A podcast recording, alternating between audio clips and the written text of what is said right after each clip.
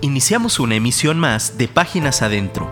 Escucha a Beto Sosa conversando sobre los pasajes bíblicos que edifican tu vida. Hola, Dios te bendiga.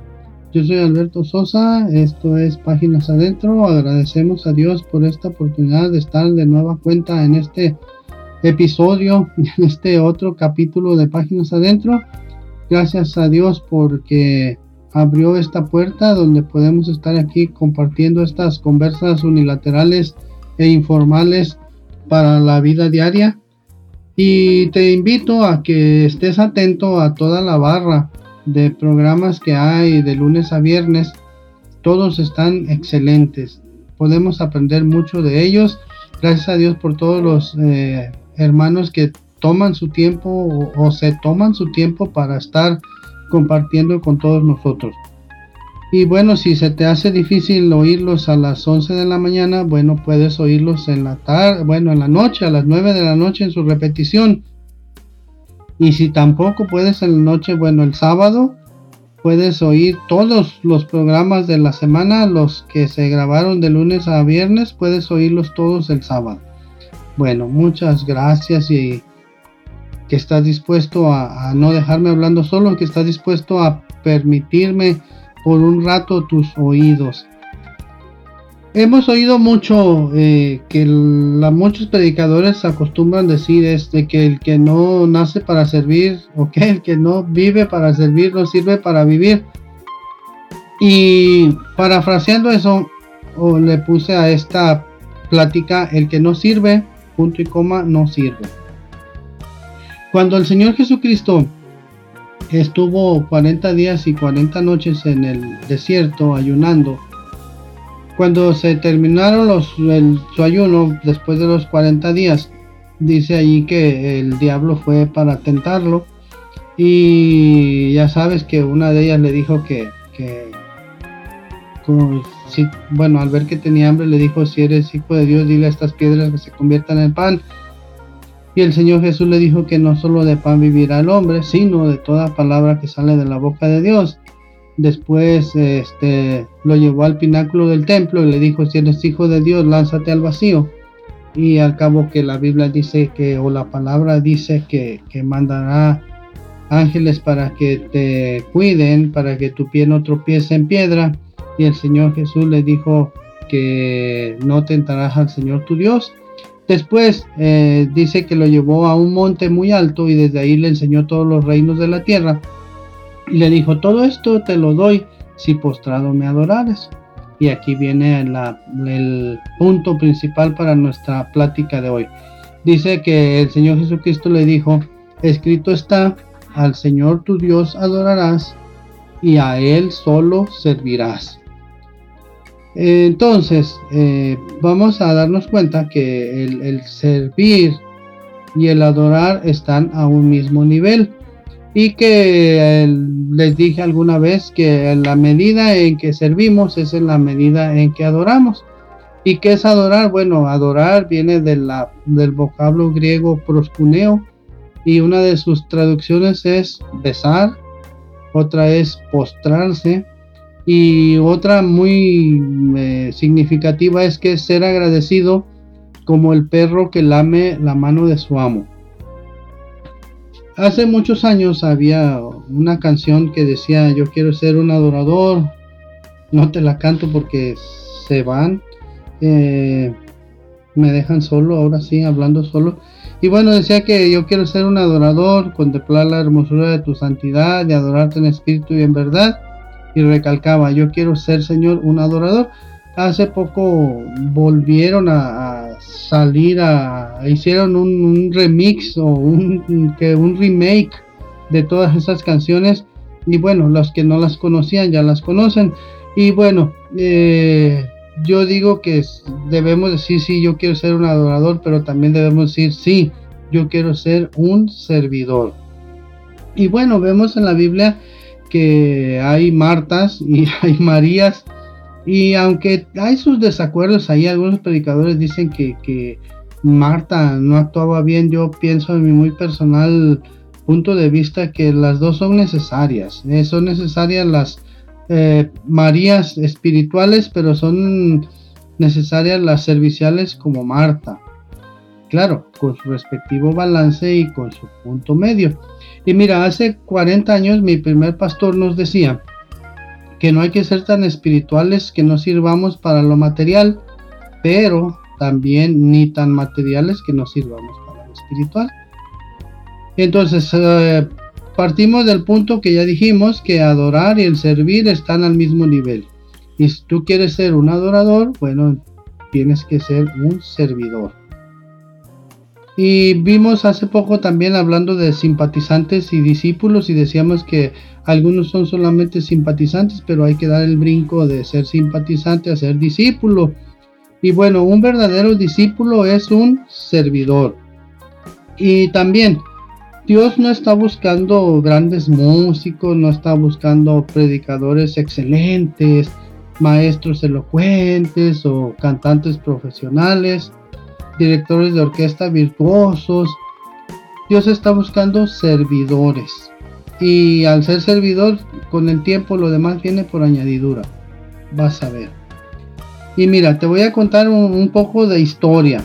Eh, allá por 1906, un economista italiano que se llamaba Wilfredo Pareto creó una fórmula la cual le sirvió para describir la distribución desigual que había de la riqueza en su país, en Italia.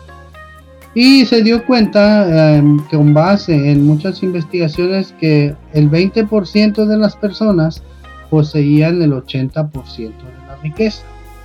Y ya por ahí de los años 40, una persona que se llamaba Joseph Juran eh, dijo, vamos a poner en práctica o vamos a estudiar la ley de Pareto y a partir de ahí ya se conoce como la ley de Pareto, la ley del 80-20. Y lo señaló como el principio universal de que hay asuntos vitales y hay asuntos triviales, pero eh, el 20% de algo es vital, mientras que el 80% es trivial. Y en todos los ámbitos de la vida se observan estos parámetros. Mira, por ejemplo, en un equipo deportivo, el 80% del trabajo lo hace el 20% de los jugadores o participantes. Y en una iglesia, el 20% ora por el 80% que no ora. De igual manera, en una congregación o en las congregaciones, el 80% de la congregación llega tarde, mientras que el 20% llega temprano. El 20% de la congregación toma notas, mientras que al 80% le pasa desapercibido el sermón del predicador. En la escuela dominical, el 20% estudia, mientras que el 80% se conforma con ser oyente. Y yo creo que tú siempre te has fijado, espero que te has fijado, cuando llegas a tu iglesia, la iglesia está limpiecita, las sillas acomodadas, sin polvo, los baños limpios, los cestos de basura vacíos, el piso trapeado o en los casos de la alfombra, la alfombra limpia, sin manchas. ¿Y sabes quién hace ese trabajo? ¿Alguna vez has dicho a los que limpian, gracias hermano, agradezco a Dios por tu vida, gracias por ese gran trabajo que haces? Si no lo has hecho, el próximo domingo tempranito busca a los que limpian y dales gracias y dales un abrazo. Y si puedes llevarle un chocolate Hershey's blanco, pues mejor. Y mira, eh, vamos a ver, eh, de acuerdo al diccionario, qué significa servir o qué es la palabra servir. Y hay varias definiciones, pero una que es muy lógica o muy obvia, dice que servir es del latín servire, que se define como estar al servicio de alguien. Y pues sí, ¿verdad? El que sirve está al servicio. Y también significa estar sujeto a alguien por cualquier motivo, haciendo lo que él quiere o dispone. Fíjate, lo que él quiere o dispone. También se puede decir que eh, de un instrumento o de una máquina eh, que están hechas para un propósito determinado. Pues, esta guitarra sirve para tocar, esta guitarra sirve para una expresión artística, esta guitarra sirve para alabar a Dios o para pues acompañarlos, digo, la guitarra por sí sola no alaba a Dios, pero tú la usas con maestría, con buena técnica y, y es el proceso o te ayuda en el proceso de alabar a Dios. También significa ejercer un empleo o cargo propio o en lugar de alguien, ¿eh? Fíjate, esto también está interesante. Y hacer las veces de otro en un oficio u ocupación, ser representantes. También significa aprovechar, valer, ser de utilidad. Y también significa, fíjate, ser soldado en activo. El apóstol Pablo le dice a Timoteo que se comporte como un buen soldado de Jesucristo, que pelea la buena batalla. Y también mi primer pastor hace 40 años nos decía que a veces en las iglesias hay soldaditos de azúcar, este que a la menor lluvia no van a la iglesia pues, temiendo que se vayan a deshacer, pero tú y yo no somos soldados de azúcar, eso pasa en otros lugares. También significa, el servir significa asistir a la mesa trayendo o repartiendo los alimentos o las bebidas dar culto o adoración a Dios o emplearse en los ministerios de su gloria y veneración. Eso también significa servir. También significa obsequiar a alguien o hacer algo en su favor, en su beneficio o ser de utilidad. Querer o tener a bien hacer algo. Valerse de una cosa para el uso propio de ella. Por ejemplo, servirse de un taladro, servirse de un martillo, servirse de unas pinzas y algo muy especial, estar dispuesto o preparado. Una de las eh, maneras en que puedes estar dispuesto o preparado es llegar temprano. No sé por qué extraña razón, pero eh, es un problema muy grave que atravesamos los mexicanos. Pero lo más triste es que a los cristianos también les da por ser impuntuales. Nunca llegan temprano. O llega temprano el 20% nada más y decíamos la vez pasada que eh, cuando hablamos de la gratitud, decíamos que los que tienen la costumbre de llegar tarde a la iglesia es porque no han entendido el, en su justa dimensión lo que el Señor hizo por ellos. Y fíjate qué triste, eh, hay personas eh, en Estados Unidos nos catalogan por altamente impuntuales, incluso existe la, la el refrán, ¿no? pues sí, el refrán de que los mexicanos hasta su funeral llegan tarde. Y si tú eres observador vas a ver que sí es cierto. Eh, dicen, los esperamos eh, en el recinto funeral X a las 11 de la mañana porque a esa hora va a llegar el cuerpo y vamos a proceder a, hacer el servicio y, y, a sepultarlo. Y siempre llegan tarde, que porque los trámites, que porque el acta de defunción, que la autopsia, que no estaba el que firma. Y bueno, desafortunadamente los mexicanos hasta nuestro funeral llegamos tarde. Yo espero en Dios que al mío yo no llegue tarde.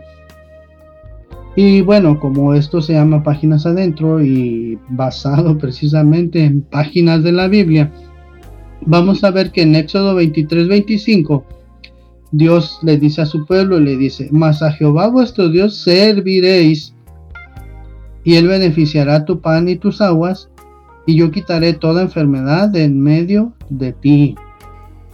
Si eh, servimos a Dios, si le hacemos el trabajo que Dios nos ha encomendado, Dios quitará toda enfermedad de en medio de ti. Deuteronomio 10:12 dice así, ahora pues Israel, ¿Qué pide Jehová tu Dios de ti, sino que temas a Jehová tu Dios, que andes en todos sus caminos y que lo ames y sirvas a Jehová tu Dios con todo tu corazón y con toda tu alma? Todas esas descripciones que dimos de servir son las que el Señor pide que hagamos con todo nuestro corazón y con toda nuestra alma. Luego en Josué 22:5 dice así: Solamente que con diligencia cuidéis de cumplir el mandamiento y la ley que Moisés, siervo de Jehová, os ordenó. Josué le está hablando al pueblo. Que améis a Jehová vuestro Dios y andéis en todos sus caminos. Que guardéis sus mandamientos y le sigáis a él. Y le sirváis de todo vuestro corazón y de toda vuestra mente. Toda vuestra alma, más bien Y bueno, luego vemos el discurso de despedida de Josué. Josué, eh, en un discurso muy emotivo, le habla al pueblo y le dice, si, o, si bueno, en Josué 24:15 dice, y si mal os parece servir a Jehová, escogeos hoy a quien sirváis. Si a los dioses a quienes sirvieron vuestros padres cuando estuvieron al otro lado del río, a los dioses de los amorreos en cuya tierra habitáis. Pero yo y mi casa serviremos a Jehová. Eh, toda la historia de Josué ya ves está plagada ahí de, de, que se volvían a, a, pecaba el pueblo, luego se arrepentían, bueno, Dios los castigaba, se arrepentían y así se la llevaban y llegó un punto en que en su despedida les dijo pues si no quieren servir a Dios pues allá tú pero yo y mi casa serviremos a Dios. A veces la situación se nos pone difícil a ti a mí eh, pero lo que debemos tener en cuenta es que nosotros y nuestra casa serviremos a Jehová. Mira hay otra parte el rey David eh, en su despedida David le dijo a Salomón en Primera de Crónicas 28:9, y tú, Salomón, hijo mío, reconoce al Dios de tu padre y sírvele con todo corazón perfecto, bueno, con corazón perfecto y con ánimo voluntario. Fíjate, nota esto, con ánimo voluntario, porque Jehová escudriña los corazones de todos y entiende todo intento de los pensamientos. Si tú le buscares, lo hallarás. Mas si lo dejares, fíjate esto, qué, qué, qué tremendo. Mas si lo dejares, él te desechará para siempre. Bueno, conocemos la historia, Salomón se desvió y la verdad no sabemos qué fue de su, de su desenlace, no, no podemos aventurarnos en eso. Pero David le encargó que sirviera con todo corazón o con corazón perfecto y con ánimo voluntario. Después en el Salmo 102 dice, servid a Jehová con alegría, venid ante su presencia con regocijo. ¿Cuántas veces ha pasado que nos encargan algo y decimos, ay, ¿por qué a mí? ¿Por qué habiendo tanta gente eh, nos ponen en la puerta a recibir gente? ¿Por qué si somos mil personas, ¿por qué tuvieron que escogerme a mí para estar recibiendo gente? Sirvamos a Jehová con alegría, sirvamos al Señor con alegría y vengamos ante su presencia con regocijo. Enséñale a tus hijos que ir a la iglesia es un acto de alegría, es un acto de agradecimiento, es un acto de, de gozo, hay gozo. Entonces, si ves que tus hijos reniegan por ir a la iglesia, bueno, hay que analizar qué está pasando ahí. Recuerda que el ejemplo habla más que mil palabras o vale más que mis mil palabras. Mira, luego hay otra historia. Él dice en Mateo 8 que la suegra de Pedro, bueno, vino Jesús a casa de Pedro y vio a la suegra de Pedro que estaba postrada en cama con fiebre. Fíjate, y el Señor Jesucristo tocó su mano y la fiebre le dejó. Y mira, ella se levantó y les servía. Qué muestra de agradecimiento. Estás tirado en la cama enfermo, te levanta el Señor y ¿qué puedes hacer? Pues trabajar, agradecerle, servir. Ser gratitud, ser gratos, acuérdate que ser agradecidos nos trae muchos beneficios. Luego, eh, el Señor Jesucristo en Marcos 10:43 les habla y les dice que, que los gobernantes de este mundo se enseñorean de las personas y los tratan a veces de una manera fuerte o de una manera eh, autoritaria o rígida. Y le dice, pero vosotros, dice, pero no será así entre vosotros, sino que el que quiera hacerse grande entre vosotros será vuestro servidor y en el 10:45 dice, porque el Hijo del Hombre no vino para ser servido, sino para servir y dar su vida en rescate por mucho. Imagínate qué tremendo si el Señor Jesucristo nos puso el ejemplo de servir. ¿Por qué a veces nos cuesta tanto trabajo? ¿Por qué nos rehusamos cuando nos encargan una tarea? ¿Por qué nos rehusamos cuando nos dicen, vengas a la escuela dominical? ¿Por qué nos rehusamos cuando nos dicen, lleva tu Biblia? ¿Por qué nos rehusamos cuando hay eh, eventos de evangelismo y, solamente viene el 20%? ¿Y los 80% dónde están? Espero que esto sacuda tu corazón y tus ideas y espero que sacuda también tu cerebro límbico y tu córtex para que permitas que el Espíritu Santo hable a tu corazón. Eh, luego en Lucas 22, 24, los discípulos estaban alegando ahí, no, pues que yo quiero ser mayor, el mayor, no, pues que el Señor es mi cuate, no, pues que eh, somos muy íntimos nosotros. Eh, y había una disputa y dice, hubo también entre ellos una disputa sobre quién de ellos sería el mayor. Y el Señor Jesucristo, viéndolos, les puso un estate quieto y les dice, los reyes de las naciones se enseñorean de ellas, y los que sobre ellas tienen autoridad son llamados bienhechores. Mas no así vosotros, sino sea el mayor entre vosotros como el más joven, y el que dirige como el que sirve. Desafortunadamente a veces sentimos que eh, el mundo no nos merece, sentimos que valemos mucho. A mí me molesta un poco cuando oigo que alguien dice, el Señor me usa poderosamente. Digo, cada quien puede decirlo como guste, pero a mí, a mí en lo personal no me gusta oír eso. Eh, luego en Lucas 22, 27 dice, porque ¿Cuál es mayor? ¿El que se sienta a la mesa o el que sirve? No es el que se sienta a la mesa. Y mira lo que dice el Señor Jesús. Mas yo estoy entre vosotros como el que sirve. Después vemos que el apóstol Pablo estaba preso, ya sabes, ahí en Roma, y tenía una especie de arresto domiciliario, y en ese arresto domiciliario bueno, el gobierno no se hacía cargo de los gastos de los presos, ni, ni de sus medicinas, ni de mm, ni siquiera les proveía en qué dormir. Entonces eh, los amigos de Pablo, los discípulos de Pablo, la iglesia, le proveía. Y dice así que en, Hechos 24-23 dice, y mandó al centurión que se custodiase a Pablo, pero que se le concediese alguna libertad y que no, y que no impidiese a ninguno de los suyos servirle o venirle a él. O venir a él. Entonces eh, venían y le traían comida, le traían, no sé, ropa, zapatos, algún postre. Entonces eh, hay que servir y mayormente a los que trabajan para el Señor. Y en Romanos 12, 13 el, apóstol Pablo, Dios hablándonos a través del apóstol Pablo, dice que, que en lo que requiere diligencia, no seamos perezosos. Fervientes en espíritu, sirviendo al Señor. Sirviendo al Señor.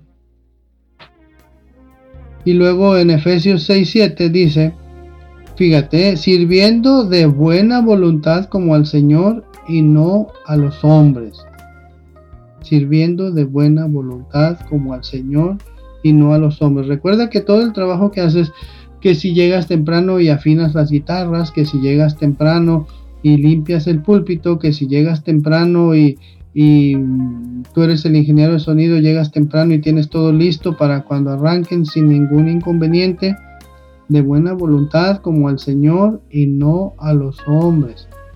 Y mira, eh, aterrizando esto, porque digo, todo en esta vida debemos encontrarle un sentido práctico, ¿no? Tú puedes decir, pues sí, eso le pasó a Moisés, eso le pasó a David, eso le pasó a, Gedeón, pero ¿y qué de nosotros? Bueno, yo creo que sí has notado que en tu iglesia, en mi iglesia, en la iglesia de todos nosotros, hay mucho trabajo que hacer. Se necesitan maestros, se necesitan ujieres, se necesitan limpiadores de sillas, barredores de la iglesia, cuidadoras de niños en el cunero, se necesitan misioneros, se necesitan intercesores, se necesita también apoyo económico. Hay ocasiones en que si tú no puedes ir a, misiones, bueno, puedes apoyar. Pero el asunto es que debemos servir. No podemos ir por este mundo siendo espectadores solamente. No podemos ir por este mundo siendo solamente simpatizantes, lo decíamos en una ocasión pasada. No podemos decir, sí, qué bonito, qué bien se ven ahí en el centro, qué bien se ven eh, cantándole al Señor en la Plaza Tapatía, qué bien se ven repartiendo boletos, eh, digo boletos, no, volantes, folletos, y tú no haces nada. Empieza a servir. Y si tú alguna vez le has dicho, Señor, yo quiero ser un adorador, eh, hay tantas canciones que dicen que quiero ser un adorador. Bueno, qué bien. ¿Quieres ser un adorador? Empieza siendo un servidor. Dios les bendiga. Nos oímos la próxima. Gracias porque no me dejaste hablando solo. Te repito, me interesa que mis cuatro oyentes me escriban. Te dejo mi correo otra vez. Beto Sosa arroba live o live.com.mx.